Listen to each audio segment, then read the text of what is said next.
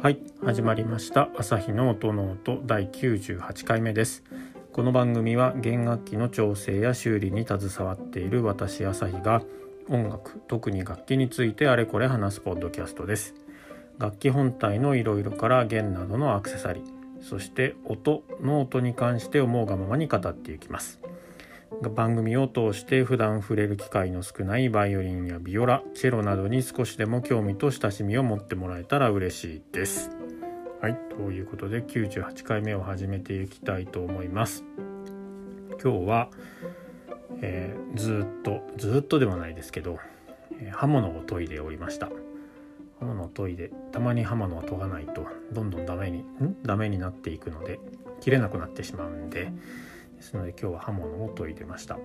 で一つちょっとか感じていたことがあって、えー、ナイフまあ普通の両刃片刃と両刃ってあるのは分かりますかね皆さん。えっ、ー、と両刃は包丁普通のステンレスの包丁とかみたいな感じであとカッターの刃みたいな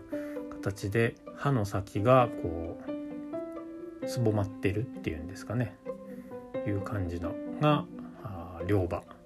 両方の刃っていう両側に刃がついてると。で片刃っていう刃も刃物もありましてそれはえっ、ー、とのみとか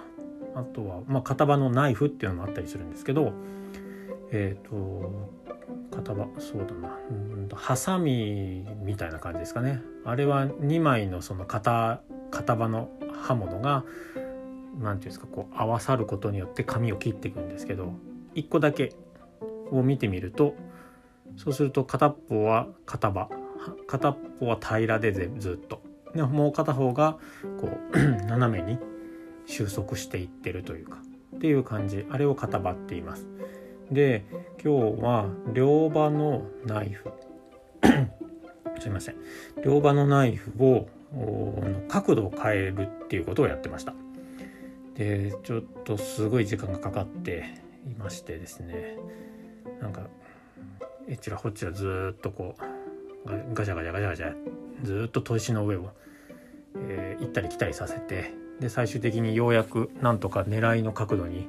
収まったっていう感じなんですね。でなんでそんなことをやったかっていうと実際実のところで言うとそこまで、えー、結論から言うとそこまで鋭くする必要がなかなくなったからっていうのが一番大きいかなと思います。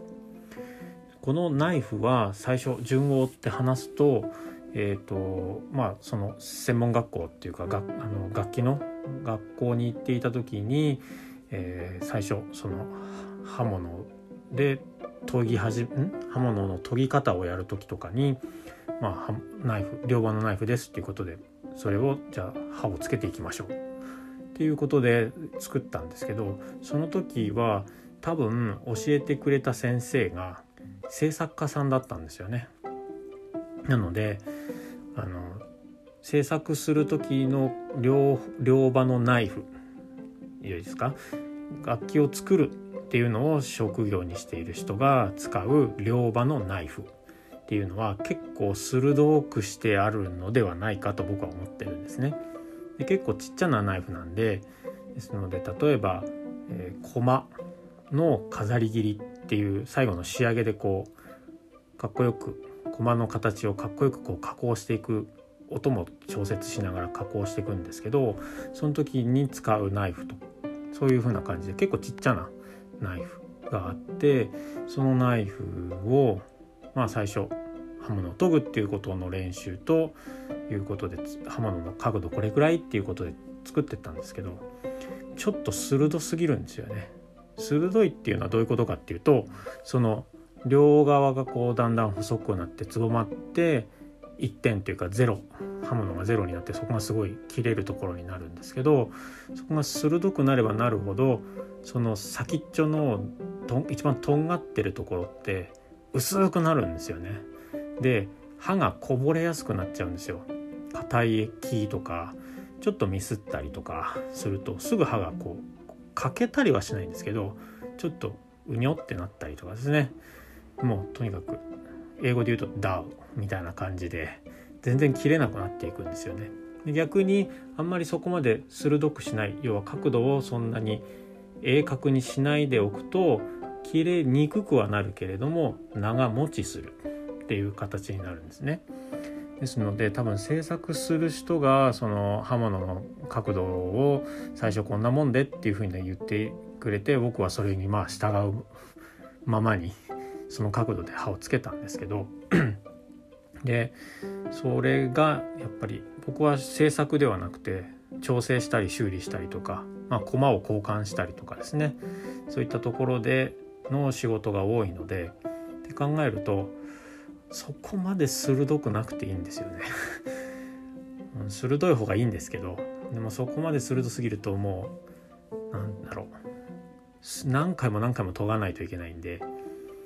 うん、ですのでちょっと時間がそこで取られてしまうっていうところがあってじゃあ少し鋭角な感じじゃなくて少し鈍角にして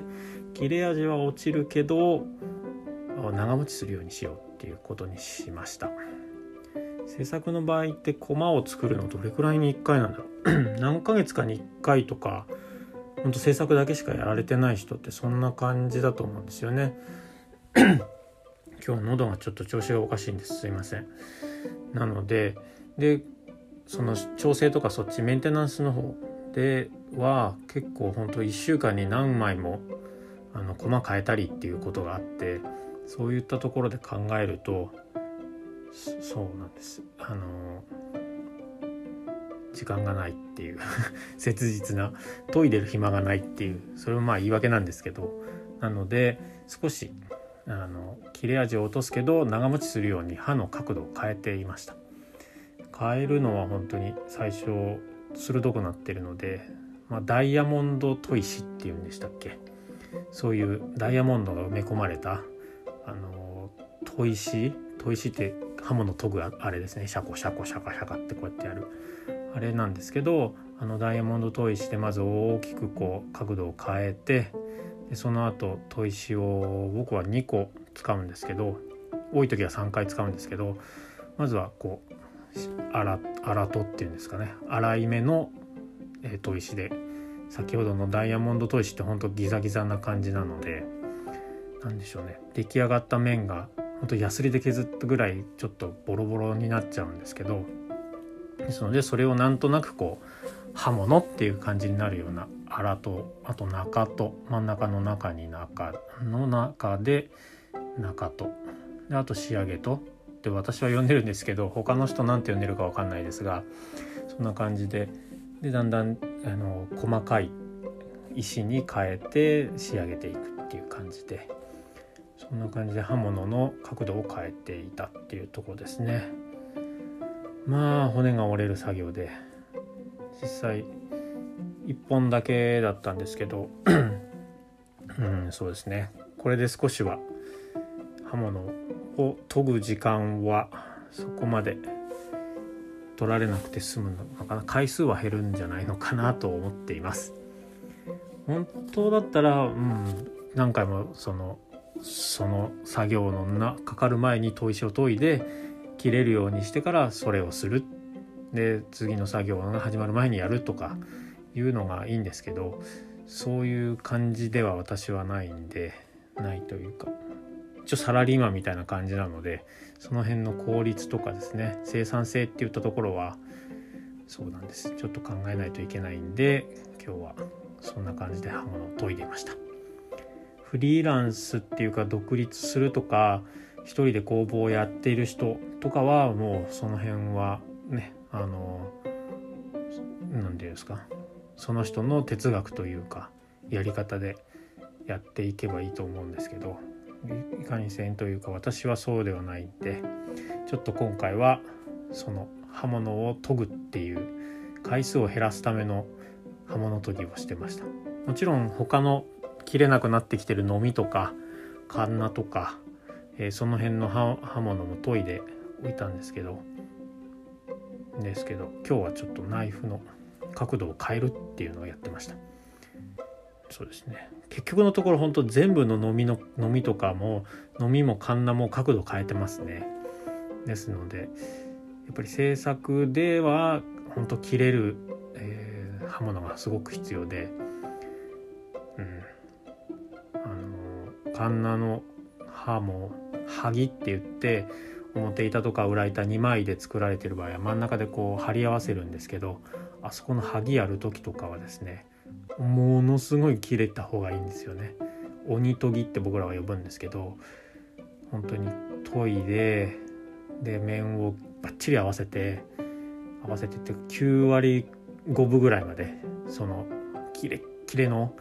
カンナの刃で研いで研いでというか仕上げてもう一回そこで研ぎ直してさらにその九分五輪からもう 10, 10割100%っていうところをもう一回研ぎ直してもうあの調整して剥面を完成させるみたいな感じなのでやっぱり切れる刃物は仕事がしやすいです。ですので私はちょっとそっちから背中をそっちに背中を向けてしまったんですけど今日は。でもまあもしかしたらまたやっぱダメだ。角度をもう少し鋭くしようって言ってまたもう一回角度をなんだ付け直す。もう一回鋭くするかもしれませんし何事もちょっとやってみてということで今日はそんな感じで刃物を研いでましたっていうお話をしてみました。今日はですねちょっとテンションが高いというかいつもより明るいというか楽しくお話をしてるつもりな。話をしてみました。なんか暗いって言われたんでですので、えー、こんな感じで明るく元気に、えー、収録をしてみました。なんかもう少し落ち着いた感じの朝日さんがいいっていうことであればまたコメントなりなんなりしてください。はいお待ちしております。そんな感じで今日の朝日の音の音98回目はこの辺にしたいと思います。え番組を気に入っていただけた方はサブスクライブやフォローなどどうぞよろしくお願いします。ではまた次回の配信でお会いしましょう。ありがとうございました。さようなら。